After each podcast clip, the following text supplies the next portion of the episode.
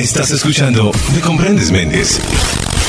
Un nuevo capítulo de Me Comprendes Méndez. Y hoy estoy muy contento, estoy supremamente emocionado de hacer esta charla. Me encanta entrevistar gente, pero me encanta además poder llegar al fondo de muchas cosas. Yo me hago muchos cuestionamientos a nivel todos los días. El otro día alguien me decía, usted se hace cuatro telenovelas diarias, me decía Rosmaría Cifuentes, a quien entrevistaba hace poco. Yo me hago muchas preguntas, voy por ahí analizando cosas y pensando cosas y hoy tengo la oportunidad, yo creo, de despejar una serie de inquietudes que tengo sobre nosotros mismos los seres humanos. Hoy tengo una entrevistada que me parece increíble, es una mujer supremamente poderosa. Yo le venía poniendo cuidado y, ella trabaja en una actividad física supremamente fuerte, digo yo.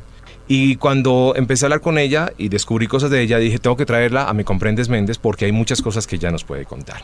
Les quiero presentar a Yami Cepeda. Yami Cepeda, tal cual, ¿cierto? Tal cual, así. Yami, bienvenida a Me Comprendes Méndez. Muchísimas gracias por invitarme. Bueno, Yami, usted es una mujer supremamente poderosa. Desde mi punto de vista, usted es una mujer muy, muy fuerte, muy poderosa. Es lo que yo creo.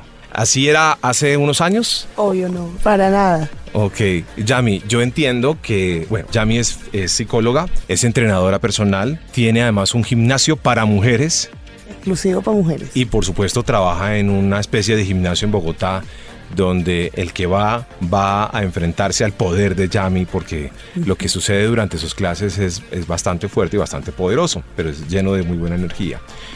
¿Pero usted era así de poderosa, Yami, antes? No, para nada. ¿Qué- Ha a sido un ver, proceso. Cuéntenos de dónde viene esto, vamos a hacer los antecedentes. Yo entiendo que Yami tenía, por ejemplo, pasaditos sus kilitos. Sí. ¿Sí? ¿Y cuánto pesabas en ese momento? Hace unos años, no sé hace cuántos. Ahora mismo tengo 29 años, voy a cumplir 30 ya. Eh, Voy para el tercer piso, pero más o menos como a los 16, a los 18, por ahí como la adolescencia temprana, 90 kilos llegué a pesar. 90 kilos. 90 kilos. Hoy, ¿cuánto pesas, por ejemplo? Hoy debo pesar, ya no me peso hace mucho tiempo, pero entre 65 y 67 kilos. Ok. Pesabas 90 kilos y, en ese 90. momento tenías un índice de obesidad Sí, estaba en obesidad grado 1, diagnosticada. diagnosticada. ¿Y te sentías incómoda o estabas como ausente? ¿O, o qué pasaba en ese momento? Me sentía incómoda, me sentía frustrada un poco, como por no saber en qué momento perdí el control, digamos, con la comida y llegué a pesar tanto. Sí. Me cuestionaba un poco eso, como cómo pasó, o sea, en qué momento me descuidé, porque creo que uno se aumenta tanto de peso y no se da cuenta. Si no fuera consciente del proceso, de pronto tomaría acción antes. Ok. Bueno, muy bien. Entonces comías mucho. Sí, digamos que comía mucho, pero comía muchas cosas, o sea, mucha porquería. Sí. Es decir, lo típico. Sí, la porquería. Brownicito, el heladito. Nunca, nunca tuve buenos hábitos de alimentación de crianza. Creo que ese fue la falla. Que es, que digamos. es muy natural en nuestro país, por ejemplo. Ah, ¿no? total, Porque Mi mamá es 100%. paisa y ella siempre le ponía uno de más y, y por la noche era otro almuerzo. ¿no? Esa. No, mis papás trabajaban mucho y no me, no me, o sea, no me dejaban la comida lista. Entonces yo pedía a la tienda lo que fuera. Ajá. ¿Sabes? Entonces el pastelito, el dedito. Nunca, no, no comía carne, no comía pollo, no comía como la comida normal, Sí. típica, no me gustaba. Que eso es rico. Pues es delicioso. Pero a mí no me mataba tanto. Bueno. Yo le cogí cariño más adelante. Ok. Mm. Bueno, y entonces hay un momento, hay un instante en el que tú dices, oiga, esto no puede ser así. ¿Y cómo es ese momento? ¿Qué te motiva en definitiva a decir, hay que hacer un cambio? Yo creo que me motiva cuando yo me, yo me tuve que hacer una cirugía maxilofacial. ¿sí? Y cuando fui a hacerme la, eh, todo el anestesiólogo, los exámenes, el médico le dijo, mamá, ¿usted es consciente que su hija tiene, yo tenía 17 años en ese momento, tiene obesidad grado 1 y mamá decía, no, ya está espasadita de peso. Ajá. Está normal, o sea, para ella yo estaba linda, Para lozana. Para las mamás siempre Exacto, uno está regio. Y yo me acuerdo, yo no- él, no, él no, no lo dijo delante de mí, yo me estaba cambiando y lo escuché. Ah, ok. Y le dijo como, o sea, abre el ojo, porque su hija sigue así, no me la puedo imaginar a los 25 años. Ok. Yo escuché eso y yo Y- quedé... Y eso te dio duro. Me dio duro ¿Te dio porque... dónde era? Ah, me dio donde era. Y ese día yo entendí que la que tenía que abrir el ojo era yo, no mi mamá. Claro, ¿Mm? claro. Eso fue como la diferencia. Cuando ya empecé de cuestionarme por qué mi mamá no me en- enseñó buenos hábitos o por qué a mí todo me engorda. No, sino, hey, la que tienes que asumir la vaina eres tú. Pero es impresionante que lo hayas asumido tan rápido, porque generalmente uno lo que hace es que uno se acomoda y le echa la culpa a todo o se, digamos que se valida. En ese caso, si mamá me hubiera hecho eso, seguramente yo me hubiera validado ahí y me hubiera quedado ahí un tiempo. Lo cogiste de una. Claro, pero igual fueron muchos años también eh, luchando con eso, ¿sí? Sí. Y creo que pasé la peor etapa de una mujer con sobrepeso, que es como la adolescencia, La el quinceañero, o sea, eh, ¿sabes? Yo estaba muy gorda en ese momento, pero yo igual la pasaba bien, yo era feliz. No era tampoco, pues, que sufría todos los días por eso, no. Pero sí llegó un punto en que yo dije, es que yo voy es para arriba, o sea, no, no, no iba para otro lado. Claro. ¿Mm? Yo, yo quiero contar esta historia de, de Yami hoy, no para que todos digamos, tenemos que ser como Yami necesariamente, que ella hoy es una entrenadora supremamente fuerte, es coach personal de, de muchas personas, pero sí para que nos cuente qué pasa en el camino, es decir, cómo uno puede de pronto llegar a hacer una serie de cambios y puede uno de pronto no, no necesariamente llegar como Yami a ser una entrenadora supremamente poderosa, pero sí hacer una serie de cambios que le pueden traer un beneficio en la vida. Por eso yo quiero contar la historia de Yami, no necesariamente el caso de Yami es un ejemplo de ese cambio, pero no necesariamente llegar a esas instancias porque mucha gente en este momento puede decir, no, pero es que esta ya es entrenadora, no, espere un momentico. Antes de seguir, hago una pregunta, Yami. La sociedad es discriminatoria con las gorditas, Sí, claro, ¿sí? sí. En general, en todo.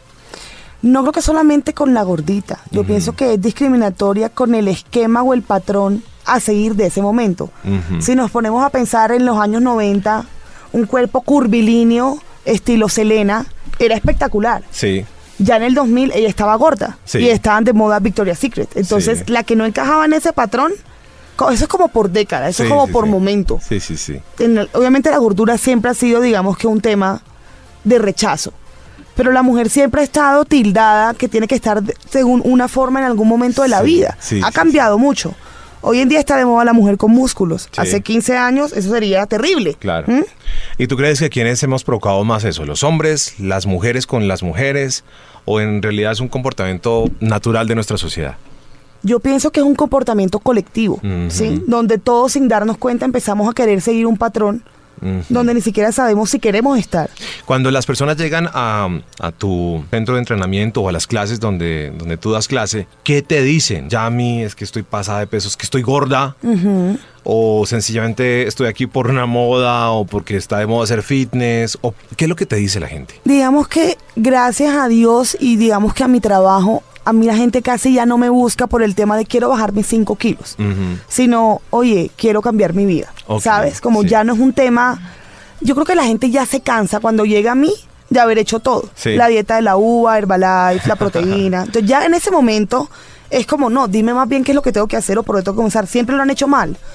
Uno siempre lo ha hecho mal Sí, sí, sí, sí. llega un punto en que uno dice, yo creo que ya no quiero la cosa, la pastilla mágica. Uno ya, la persona hace como ese insight. También, creo que lo hacen solitos primero. Sí. Ya cuando llegan, encuentran obviamente que por ahí no es lo mío. Yo no peso a la gente, yo no la mido. Siento que también eso es un trabajo muy personal en el cual yo no soy quien para decir, te subiste un kilo, entonces tienes que hacer 20 flexiones más. Nada que ver. Yo hago que las personas se apropien de su proceso. Que, es- ¿sí? que eso es lo importante, ¿no? Claro. Es que el cambio, el cambio no es voy a hacerlo un año y ya, listo. No, eso es una cosa que de alguna manera es una condición de vida, generar una serie de cambios de vida. Obvio. Y yo no tengo tampoco la respuesta. Sí. Por más que lo sepa, o sea, por más que trabaje con base en esto, yo no te puedo garantizar que si tú vas a un gimnasio mío vas a bajar 10 kilos. Nada que ver. Yo no estoy de acuerdo con nada de eso. ¿Sí? La faja mágica, no. Si eso existiera no habría obesidad. Y eso es lo que la gente no entiende. O sea, todavía siguen viendo el comercial de con esta pastilla adelgaza 5 kilos en un mes. ¿Por qué la compran? Obvio no sirve. Sí, sí, sí. El, el trabajo no está en el afuera, está en uno. Correcto. Eso, es lo que me gusta de charlar con Yami, porque Yami además es psicóloga. Y yo creo que usted aplica la psicología a toda la actividad física, ¿o no? Y su caso, su antecedente de haber sido obesa, lo aplica todos los días de su vida con las personas que usted, con las que tiene contacto, ¿no? Claro que sí. Bueno, le hago una pregunta, es una pregunta difícil. Eh, pues creo yo que es una pregunta difícil y eh, no para usted, pero sí para algunas personas. ¿Usted cree que las personas que se operan, eh, que se, hacen, se hacen una cirugía estética, teniendo la oportunidad, porque hay algunas personas que sí necesitan cirugías estéticas, pero ¿crees que las personas que se operan y se hacen una cirugía estética sin necesidad son perezosas? Claro que sí. Son perezosas y sobre todo depositan la confianza en una cirugía. Ajá. O sea, la cirugía te puede quitar unos kilos de más, pero no te va a enseñar a comer y no te va a hacer una persona disciplinada con el tema del ejercicio. Entonces es un cambio a muy corto plazo que evidentemente no se va a mantener Correcto. si tú no cambias. Otra, o sea, el cambio es de adentro hacia Claro, afuera, no al revés. Por eso te preguntaba, porque es una cosa interna. Total. Yo no saco nada si me opero, pago una plata, sacrifico un dolor y unas incomodidades, que entiendo que eso es muy difícil.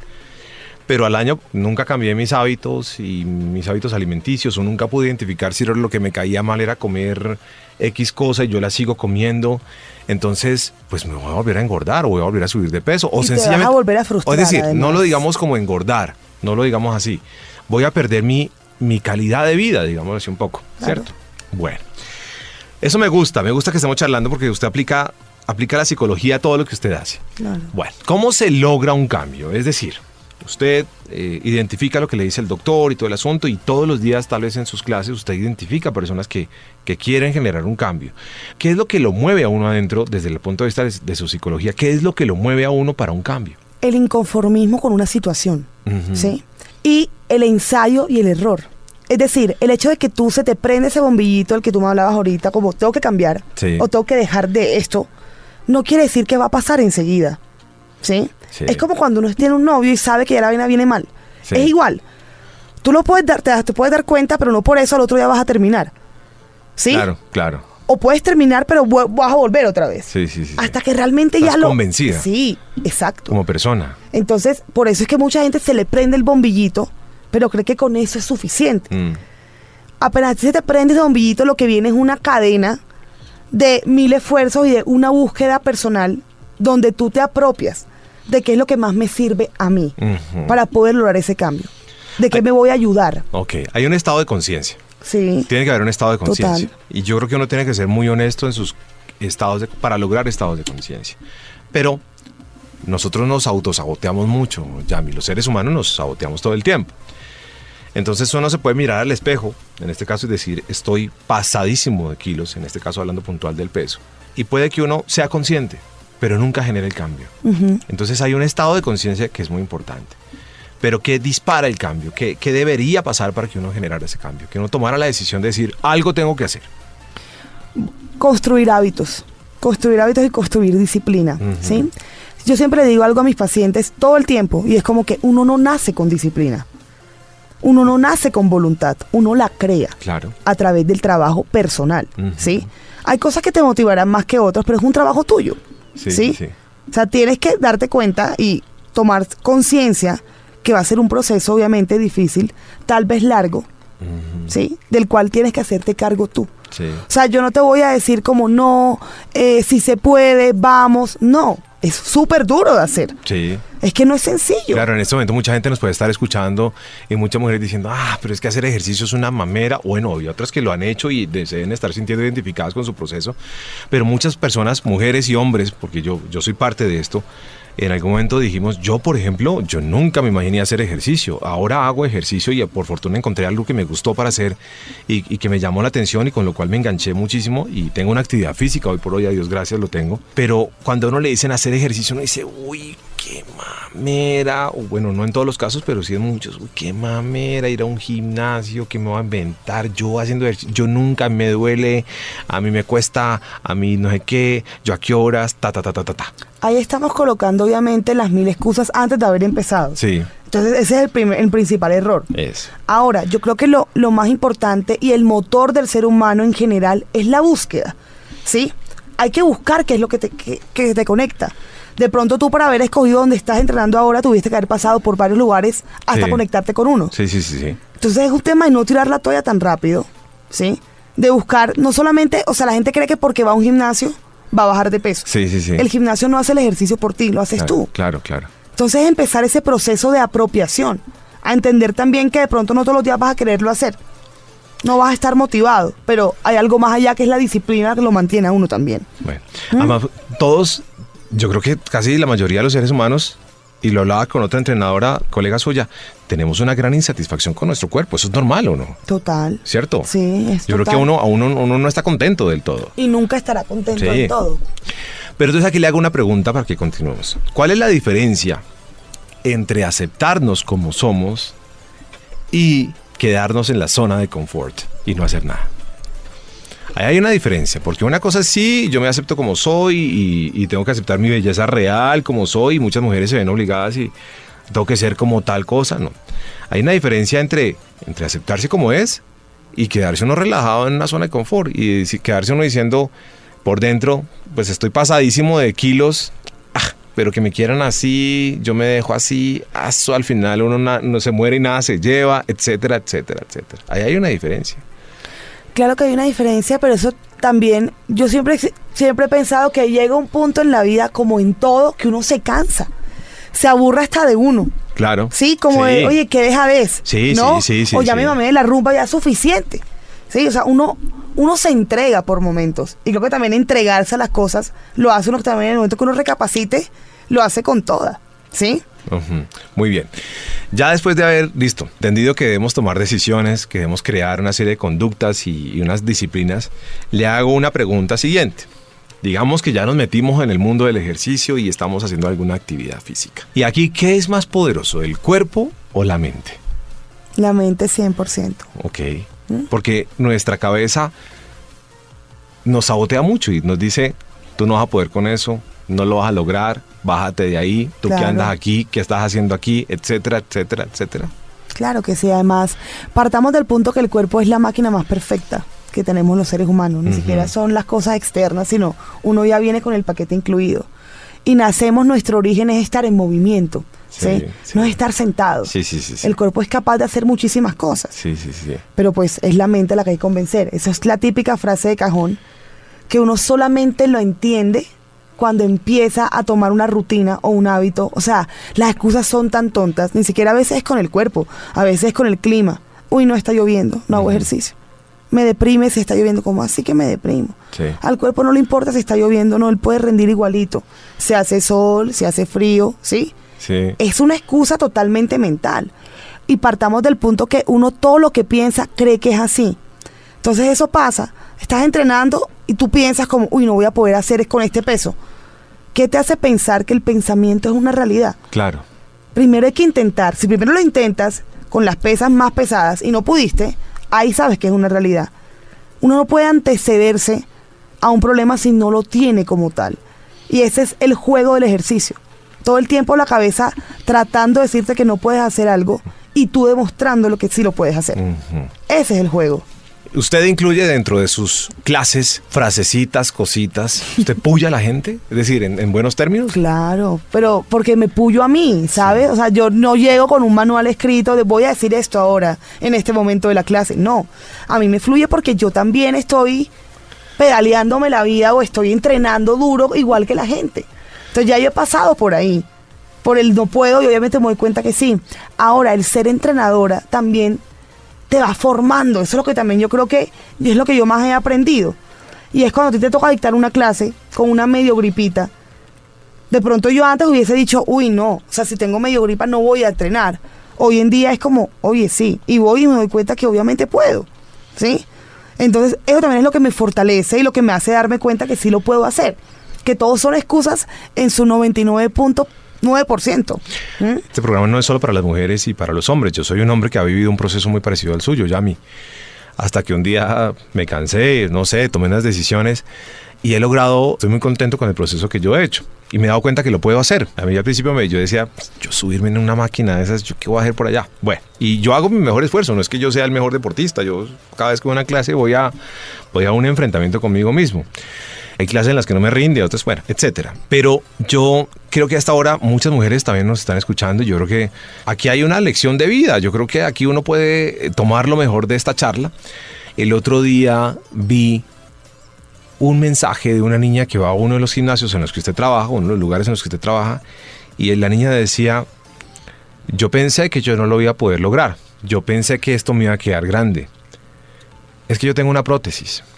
Cuando ella dijo que tenía una prótesis, yo dije, mire, lo, entre comillas, yo no sé si es que ya me doy muy duro. Y yo digo, pucha, ¿cómo nos saboteamos los seres humanos?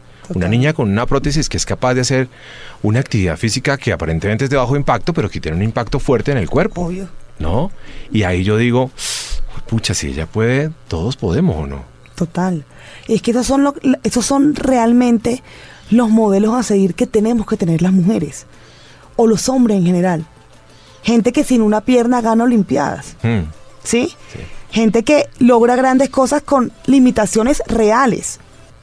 Esa es la gente que, de la cual tú te debes motivar y empoderar. Esa es la gente que me empodera a mí. A mí no me empodera la, la vieja operada y que sale en la portada de la revista. Esa, ¿qué, ¿Cuál es su valor? Claro. ¿Dónde está su esfuerzo? Mm. ¿Sí? Y- Yo- y, es respetable. Total. Cada quien toma las decisiones de vida que respetable, quiere. pero no es lo mío. Sí. ¿Sí me entiendes? O sea, en este mundo del fitness y de la... Hay de todo. Yo, yo no sé por qué, pero a mí me gusta sudármela.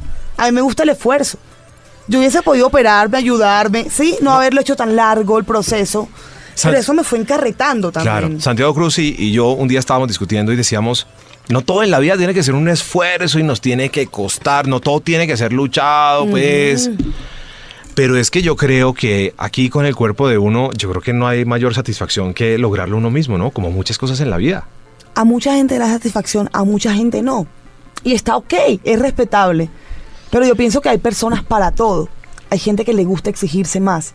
Hay gente que se pone retos consigo misma. Hay gente que es más básica con eso. Y no hay lío. Sí, por eso hay para todos y de todo, ¿no?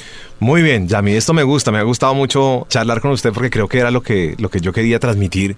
Y vuelvo y digo, yo no pretendo que el día de mañana diga, no, pero es que claro, es que ella es entrenadora y no sé qué, y se pasó para el otro lado, ya es un ejemplo bastante, bastante poderoso.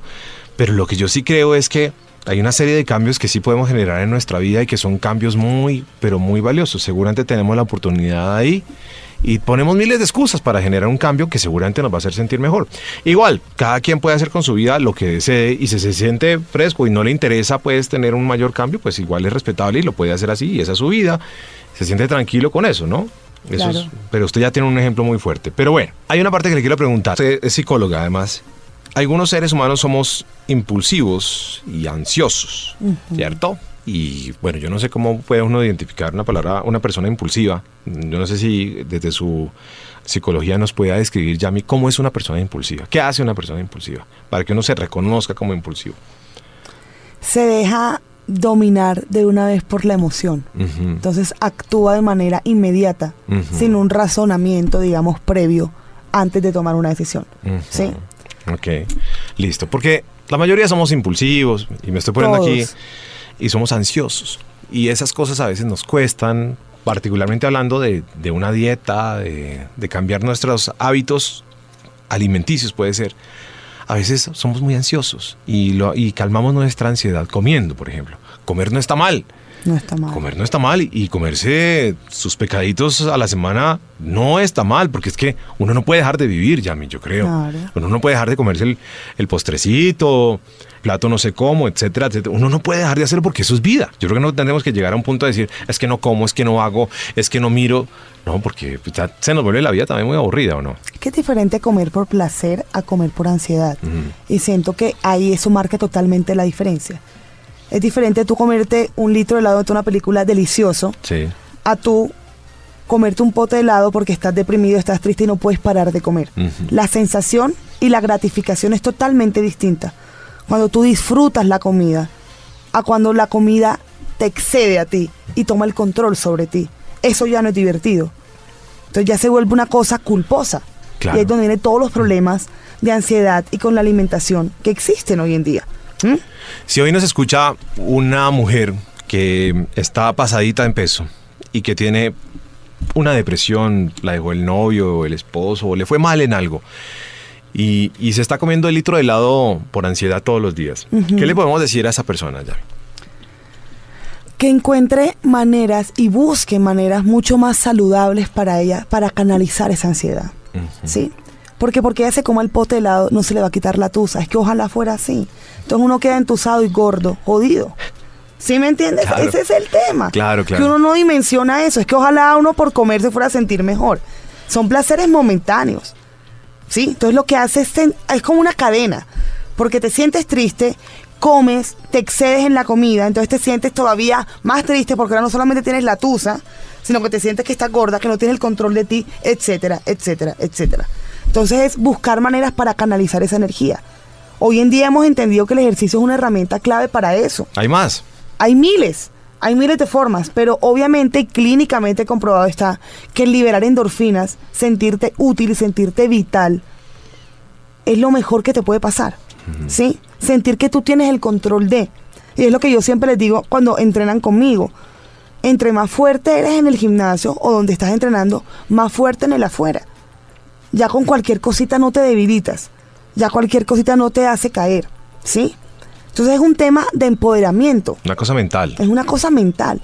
Pero que te lo, o sea, no es, un, no es algo que tú puedas transmitirle a una persona por contárselo, Claro. sino es por vivirlo. Claro. Entonces no hay otra manera. No, no existe una solución. No es la faja, no es el gimnasio tal, no es estar entrenador, eres tú. Todo lo demás son motivaciones o son factores adicionales o valores agregados, como lo llamo yo. Pero el compromiso tiene que ser el mismo independientemente de si estás motivado o no. Es que uno no va a trabajar si está lloviendo o no está lloviendo, te toca trabajar. ¿Sí? Uno no puede decir al jefe, no, es que hoy amaneció gris y me siento como triste, no quiero ir a trabajar. No. Te bañas, sonríes y pa'lante. Y es igualito con el tema de la comida y es igualito con el tema del ejercicio. Es idéntico. Finalmente, Yami, tú tienes un lugar de entrenamiento solo para mujeres, pero Sí. me llama la atención porque es solo para mujeres.